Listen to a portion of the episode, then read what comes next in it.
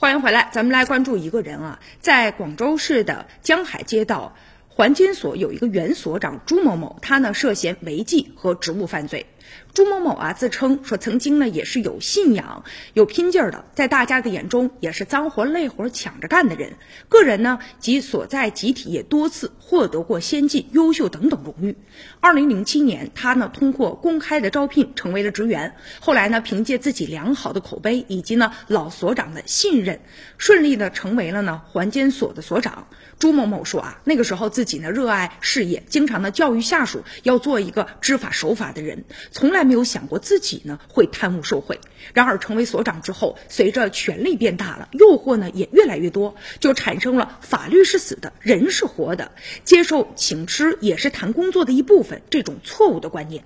从呢接受宴请到收受财物，他逐渐的开离背离初心了，并且将曾经热爱的事业就变成了满足自己私欲的一个工具了，就走上了错误的道路。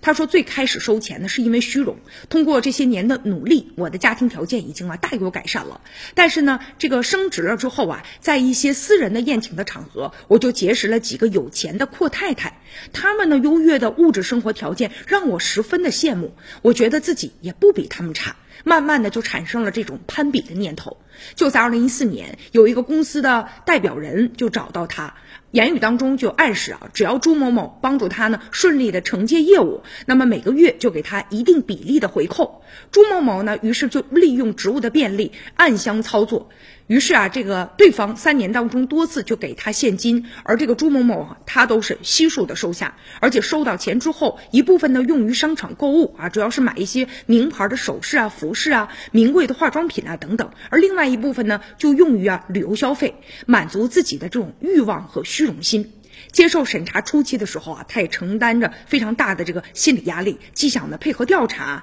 争取呢组织呢宽大处理，又担心事情暴露，内心呢后来也是追悔莫及。他呢把这个公权力当成私人的提款机，破坏了当地的公正的营商的环境。